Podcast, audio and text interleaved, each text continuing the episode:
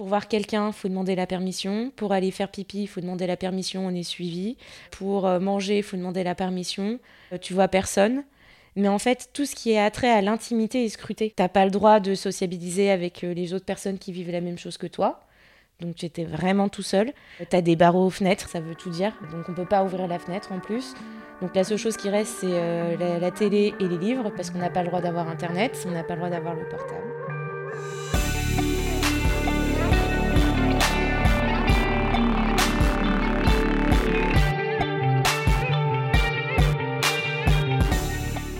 Anorexie, mon ami. Épisode 3 L'enfer. Euh, à l'hôpital, quand on arrive, le traitement à la base, c'est déjà être sûr que physiquement on est sorti d'affaire. Donc c'est de reprendre du poids, c'est la première chose à faire. Voilà, on doit reprendre un kilo par semaine. Et après, euh, c'est euh, de voir comment euh, stabiliser l'humeur, entre guillemets. Donc c'est à base de médicaments euh, type anxiolytiques ou antidépresseurs. Sachant qu'à la différence avec un psychiatre qu'on voit à l'extérieur, on n'a pas accès à la boîte de médicaments, donc des fois on sait même pas ce qu'on prend, même si on nous le dit, mais on l'oublie vite. Et après, beaucoup euh, d'immobilité, quoi. On bouge pas beaucoup. C'est quoi le comment dire l'objectif de cette hospitalisation? C'est-à-dire que tes médecins, tes thérapeutes, ils te disent que tu sortiras à quel moment et pourquoi Alors, quand on arrive, en fait, ils nous expliquent que c'est sous forme de contrat. Il y a tout un tas d'objectifs euh, généraux, tout ce qui fait plaisir. Les visites, le lien avec la famille, euh, les cours, le travail. Voilà, tout ça, c'est ce qu'ils appellent des renforçateurs, donc tous les plaisirs de la vie. Et si euh, l'objectif qu'on s'est fixé n'est pas atteint, le renforçateur saute. Donc en gros, si aucun des objectifs n'est atteint pendant une semaine, on n'a rien. Ni visite, ni téléphone, ni, euh, ni rien en fait. Et donc euh, voilà, on établit un contrat ensemble et à la fin, les deux parties, le médecin et le patient, signent. Mathilde tient un coussin dans ses bras, assise sur son canapé bleu. Elle me raconte son internement en hôpital général qui a eu lieu en mai 2011, soit 10 mois après le début de son anorexie. Elle pèse alors 37 kg pour 1m70, ce qui la met en danger de mort. Le traitement se découpe en trois parties, trois phases distinctes dans la prise en charge qui lui est proposée. Moi, la partie 1, on va dire, euh, je devais euh, atteindre, euh, je crois, les 45 kilos, je crois. C'est pas très intéressant parce qu'à part reprendre du poids et être pas hyperactif et être sage, il n'y a pas grand chose à faire. Les deux premières semaines, on n'a pas le droit d'avoir de rapport avec notre famille. Donc euh, on se sent vraiment très très seul. C'était les deux semaines les plus longues de toute ma vie. Parce que là, on n'est qu'avec des inconnus. Euh, moi, je pleurais tous les jours. Après quelques semaines en hôpital général pendant lesquelles elle atteint le poids de 40 kg, considéré comme le minimum vital compte tenu de sa taille, Mathilde est transférée dans un service fermé, en psychiatrie. Elle y restera près de 4 mois, au gré des phases 1, 2 et 3. En fait, l'hôpital, euh, c'est l'enfer. C'est un peu comme une peine de prison, quoi. On se dit, j'ai pris pour 4 mois, quoi. C'est bizarre, mais genre, euh, on est dehors et on nous dit, bah là, c'est minimum 4 mois. On se dit, oula, putain, euh, je sais pas quand est-ce que je vais revoir cet arbre, je sais pas quand est-ce que je vais pouvoir remarcher.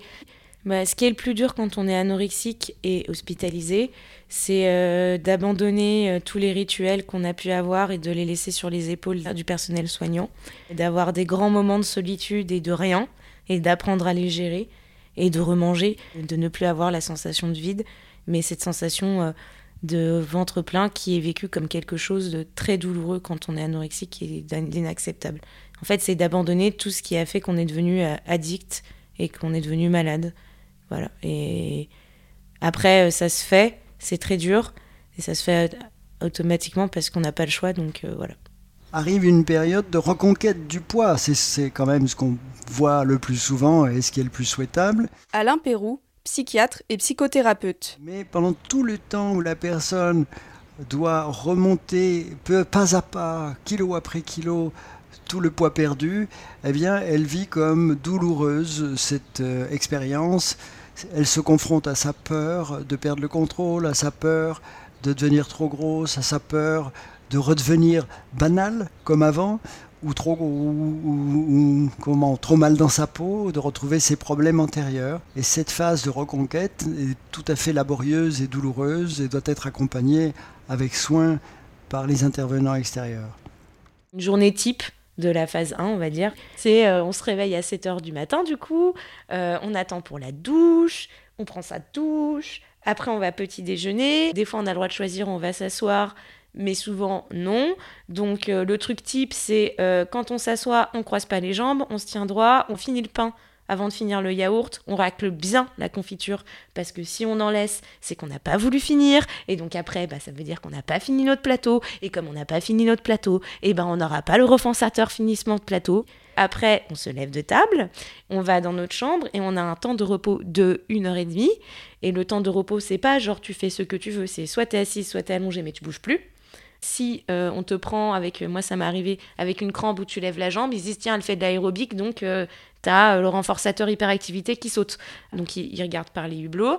Après, bah, tu as le droit de resociabiliser un peu. Donc là, ça consiste à faire du saut de coude, des découpages, à essayer de connaître tes copines d'hospitalisation si elles ont le moral et l'envie. Et donc, après avoir bien déprimé sur la vie de chacun, on arrive au goûter qui est vers 16h. Donc là, tu as café, thé. Donc après, tu as encore une heure, euh, parce qu'on sait pas, hein, au cas où ça part, euh, tu as encore une heure où tu dois pas bouger dans ta chambre. Alors euh, voilà, c'est là que les DVD, enfin tout ça, ça devient ton meilleur ami. Je me rappelle au début, moi j'avais Ratatouille, j'ai jamais autant regardé un film de ma vie. Bref, en plus Ratatouille, bon sujet quand on est enfermé pour anorexie. Et donc après, on se retrouve vers 18h30 on a pu reparler avec les copains quand même un peu, hein, entre 17h et 18h30. Puis là aussi, là, c'est le repas. Souvent, tu choisis pas où t'es. Donc, euh, c'est des plateaux, ils sont déjà en place. Hein. Il y a un petit nom, il y a marqué Mathilde, Géraldine, euh, Trucmuche. Euh. donc, des fois, tu es super content de ton voisin de table, hein, surtout quand tu l'entends. C'est pas quelqu'un que tu kiffes, quoi, du coup, c'est silencieux. Alors, à table, attention.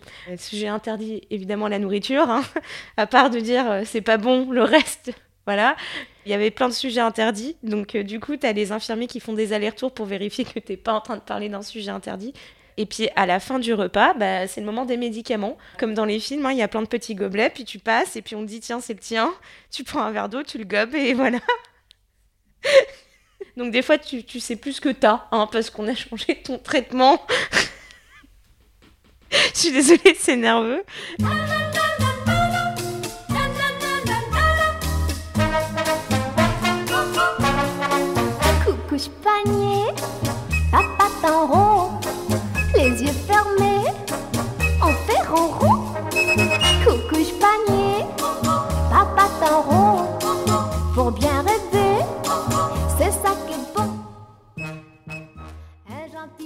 Les premières semaines, Mathilde n'a pas accès au miroir en pied. Un jour, on décide pour elle qu'elle est prête à voir son corps avec ses nouveaux kilos supplémentaires. C'est-à-dire qu'un gros, un jour, on m'a dit, bah, suis-moi et tout. Et puis on m'a fait un, deux, trois, on m'a montré en pied et, euh, et c'était la catastrophe, quoi. Quand on reprend un kilo par semaine pendant six semaines, euh, tout se tasse au niveau du haut du corps. Donc j'avais des jambes toutes maigres, un espèce de bide énorme.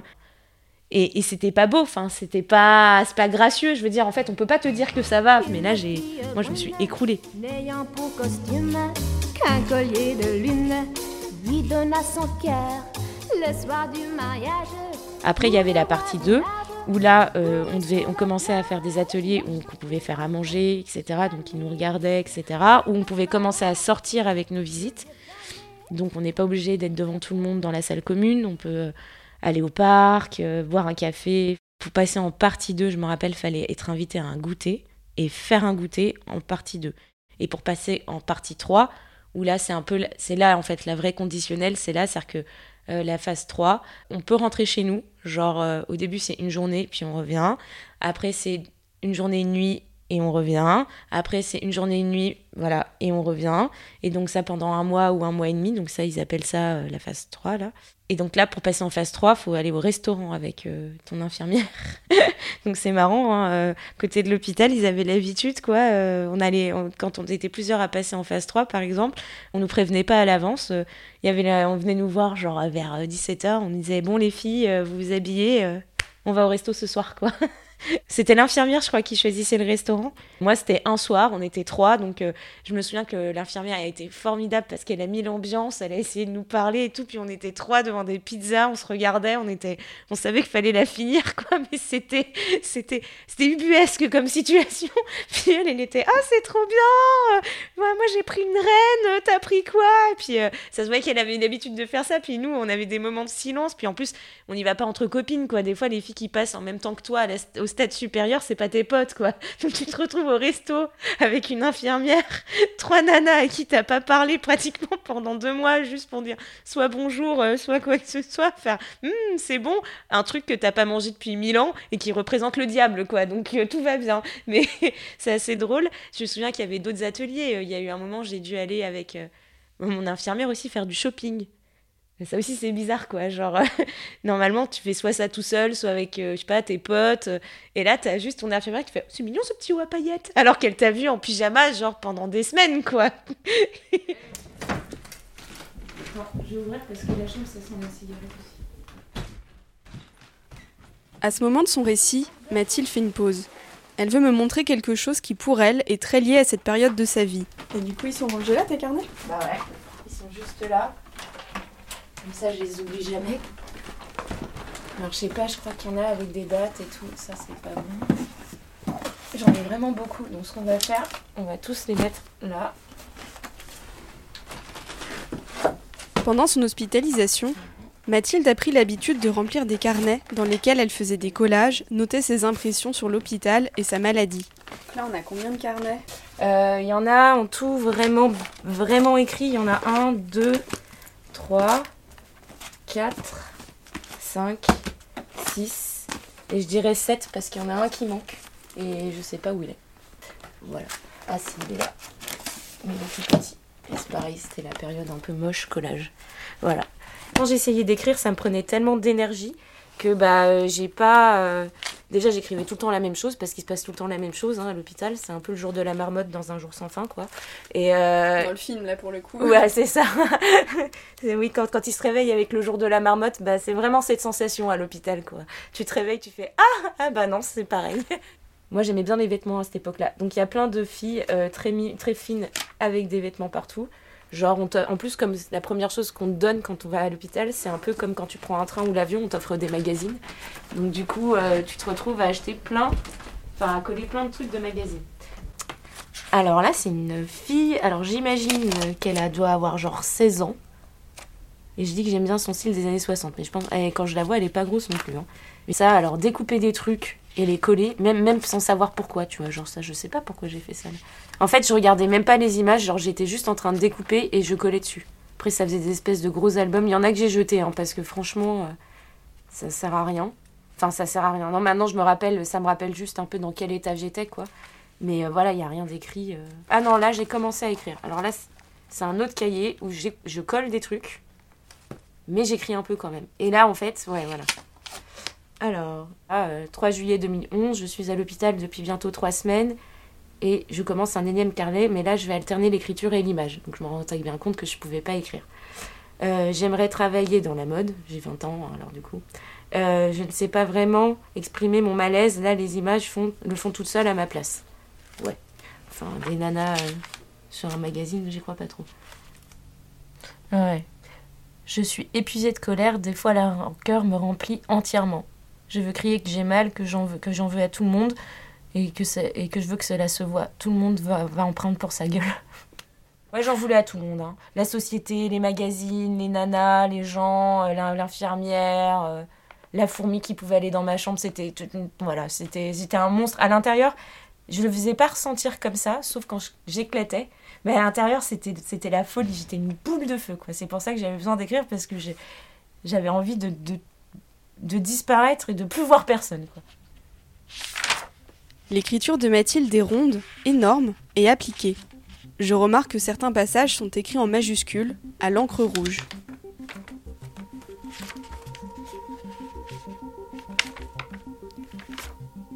« 6 heures du mat. Je suis déjà debout, comme s'il était 11 heures, les yeux grands ouverts. Impossible de refermer l'œil. C'est la vie. Dans une heure, c'est la douche. Je ne sais pas pourquoi je reste là à pisser dans des pots et à être gavé. 42 kilos me vont très bien. Le 4 juillet 2011, j'arrive pas à dormir, alors je fais mon action préférée, collage et écriture. Je crois que c'est le plus dur pour moi, assumer ma féminité, être une femme. En même temps, je voudrais être désirée, et quand je le suis, c'est comme si j'étais sale. Maladie ou pas, je ne ferai pas leurs 56 kilos. Ou sinon, je les perdrais direct à la sortie. Mon corps n'est pas comme moi. C'est un étranger, un ennemi, celui qui me rattache à la terre, qui limite mes rêves de voler, d'être juste de l'air. Pardonnez-moi, j'ai péché. Je ne veux pas être sur terre, mais dans le ciel. J'ai fait 160 abdos, me sentant trop coupable de ce que j'avais mangé. Mais voilà, je crois que je me suis fait gauler. Tant pis pour ma gueule. Et vive l'hyperactivité.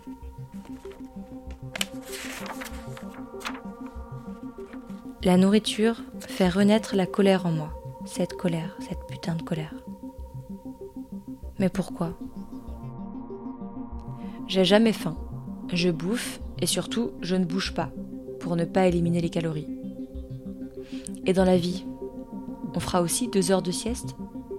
Je veux dire, des fois, j'ai l'impression que je vais devenir folle. C'était quoi le plus dur pour toi pendant cette période à l'hôpital psychiatrique? Euh, L'infantilisation et la privation de liberté.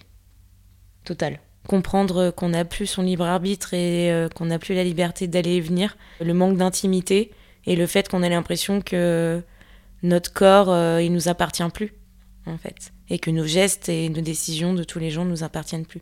Tout est codé pendant euh, toute la journée. À ce stade de l'histoire de Mathilde, je dois vous avouer que le système de récompense-punition que me décrit mon ami, ce contrôle de la moindre intimité, me choque énormément. Je comprends pas du tout l'enjeu thérapeutique d'un tel fonctionnement. Je décide d'interroger Alain Pérou sur l'intérêt d'une telle méthode. Je dois dire que je me bats depuis 25 ans contre ces pratiques. Elles sont à la fois traumatiques et inutilement euh, prodiguées parce que dangereuses et Donc on peut dire que ce genre de méthode devrait avoir disparu de longue date des pratiques des soignants. Nulle part dans aucune étude dans le monde on a pu démontrer que ça avait un intérêt quelconque. Et pourtant, c'est ce qui se pratique le plus en France dans la plupart des services qui prennent en charge les troubles de l'alimentation. Je lui demande aussi quel est l'intérêt de la mise en place d'un contrat fondé sur le poids entre l'équipe médicale et le ou la patiente. Là encore, Alain Pérou condamne une pratique qu'il juge inefficace et inhumaine. Le, contrat médical ou le contrat de, poids que je vois euh, proposé très souvent dans les établissements de soins, c'est une habitude euh, des soignants de faire signer ce genre de contrat avec du genre euh, vous prendrez tant de centaines de grammes par semaine, sinon il vous arrive ceci, puis si vous le faites, on vous récompensera de telle façon. Et tout ça est fixé, je dirais, de façon euh, extérieure par l'équipe soignante qui impose en quelque sorte les objectifs du, des soins sans concertation avec la personne en imposant la signature d'un contrat, c'est ça où on vous enferme ou c'est ça où on vous punit. Donc de toute façon, c'est un contrat de dupe. Par ailleurs, le, la notion même de contrat s'oppose radicalement à la base de toute psychothérapie qui est une collaboration, une coopération avec le sujet. C'est-à-dire qu'on est en face du même problème, la personne se bat contre l'anorexie et vous avec elle à ses côtés. Le contrat de poids crée une sorte de, de dualité dans laquelle il y a le gentil soignant et la méchante patiente qui fait ou qui fait pas ce qu'on attend d'elle. Et ça, c'est une erreur technique, mais c'est aussi sur le plan humain parfaitement infamant.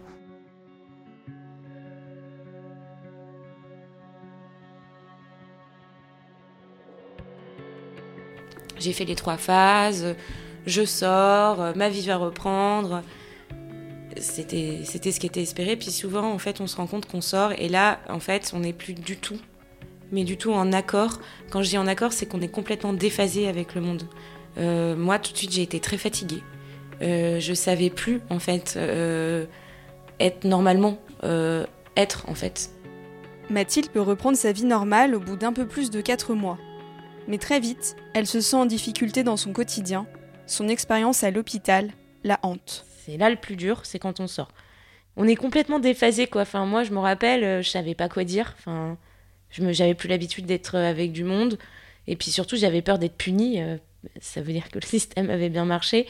Enfin voilà, moi je me rappelle chez moi, euh, si je mangeais pas à midi pile, bah voilà, il était midi 15, je pleurais quoi. J'étais ah mais c'est à midi qu'on mange. Enfin voilà, j'avais peur que si je suivais pas ce qu'on m'avait donné comme modèle, je dois y retourner.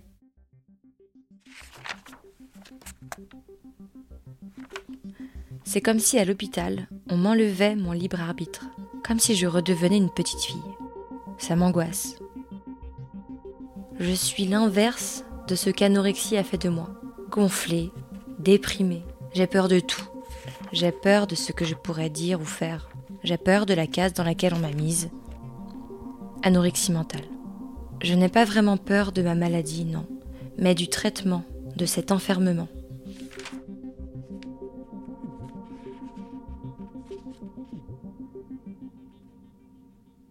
Je savais pas quoi dire, quoi. Bah parce que j'étais sortie euh, d'une longue journée euh, qui avait duré euh, quatre mois et demi, d'un truc très monotone et en même temps très difficile à, à parler. Puis surtout, en fait, je voulais pas que les gens que j'aime voient à quel point ça avait été difficile, en fait, aussi, je pense. Dans les carnets que m'a prêté Mathilde, il y a peu de choses sur les temps qui ont suivi son hospitalisation en psy.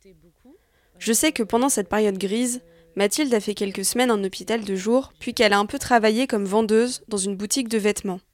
Mathilde m'explique aussi que ces médicaments, des antidépresseurs, anxiolytiques et stabilisateurs d'humeur, l'empêchaient de se concentrer et de ressentir ses émotions. Elle ajoute, avec une petite pointe de culpabilité, qu'assez vite, elle a décidé d'arrêter son traitement. Petit à petit, elle s'est sentie mieux, s'est réhabituée à son quotidien, mais c'est seulement huit mois après sa sortie de l'hôpital psychiatrique qu'elle a été en mesure de faire des projets pour son avenir. Donc euh, j'ai rencontré euh, d'autres gens, etc. Puis j'ai voulu reprendre des études. Et donc euh, j'ai refait ce que j'avais fait avant sans m'en rendre compte. J'ai tout mené de front, j'ai travaillé et j'ai repris. j'ai fait des inscriptions. En plus, j'avais pas été en cours depuis un an. Enfin bref, j'ai réussi à reprendre des études. Je suis partie en vacances. J'étais très contente. En plus, j'avais un contrat pro. Enfin, dans un domaine que j'aimais bien, qui était l'audiovisuel, je trouvais ça super et tout. J'arrive en septembre à la rentrée, je passe les premiers moments et au bout de deux semaines, je me rends compte que je n'arrive pas à suivre un cours en entier. Je n'y arrive pas. Au bout d'une heure, ça marche plus. Je suis bloquée. J'arrive pas à réviser et, j'essaye, j'ai envie et ça marche pas. Du coup, euh, je suis pas bien, quoi. Et puis, je vais voir les médecins et puis je leur dis, voilà, je comprends pas. Et ils me disent bah, que, en fait, euh, c'est un peu les séquelles pour le moment euh, de ce que j'ai fait à mon cerveau, puisqu'en fait, on a beaucoup parlé du corps, mais en fait, en, en, enlevant tout le gras, moi j'ai appris ça plus tard, mais les neurones fonctionnent avec du gras. Donc, du coup, bah, faut refaire toutes les connexions qu'on a perdues. La mémoire, la concentration, ça se récupère. Donc, je me suis mis trouver voilà, j'avais raté un an, euh, j'étais pas dans une filière, euh, j'étais dans une filière technique et je venais pas d'un truc technique, donc c'était compliqué. Enfin, il y avait plein de trucs et euh, je me suis retrouvée assez rapidement en difficulté au niveau scolaire, pas au niveau entreprise, mais au niveau scolaire. Et petit à petit, sans m'en rendre compte, donc là c'est là où je me suis rendu compte que c'était une vraie maladie, j'ai commencé à reperdre du poids. Et je me suis rendu compte que sans le contrôler comme la première fois, sans me dire tiens, je vais enlever ça, que quand j'enlevais un aliment, j'arrivais pas à le remettre dans mon assiette. Comme beaucoup d'anorexiques, Mathilde fait ce qu'on appelle une rechute. Je suis tombée malade, un truc type rhume, quoi, gastro, quoi, en novembre, je crois, un truc comme ça, donc 2012. Et euh, j'ai perdu 6 euh, kilos d'un coup, en 10 jours, même pas, enfin 3-4 jours, enfin un truc euh, vlap. Et j'ai jamais réussi à les récupérer. Puis après, j'ai commencé à reperdre du poids, petit à petit. Et je suis retombée à 42 kilos, alors que j'avais repris 10 kilos. Et là, pour la première fois de ma vie, bah, je me suis dit, bah, je vais rappeler l'hôpital. Bien que je faisais encore des cauchemars et que je voulais pas y aller, mais je me suis dit, en fait, euh, là, je vais pas y arriver toute seule. Je suis retournée dans le premier hôpital en banlieue où j'ai eu un rendez-vous. Mi-janvier, ils m'ont euh, ils m'ont dit, bon, bah, on va vous réhospitaliser. Et donc, euh, je me suis retrouvée encore à l'hôpital à 40 kilos. Bon, la différence avec la première fois, c'est que c'est un peu moi qui ai été les voir. Donc là, j'ai pu avoir mon téléphone et tout ça. Mais euh, ça, c'était peut-être l'hospitalisation la pire, en fait. Parce que, je sais pas comment expliquer. On sort de la première hospitalisation, ça a été super dur. On se dit, j'ai compris, on m'y reprendra pas vraiment. En plus, moi, je voulais vraiment pas décevoir. Donc, euh, genre, je savais qu'il y avait des risques de rechute. Mais dans ma tête, j'étais, ça sera pas moi. Et en fait, de se retrouver avec un échec scolaire en plus, parce que ça n'avait jamais été mon cas, mais là de me dire je suis en échec scolaire, je pourrais pas revenir en cours, euh, je sais pas ce que je vais faire de ma vie et je refais 40 kilos. Euh, euh, en fait, je pensais pas que ça allait être aussi long. À suivre sur friction.co.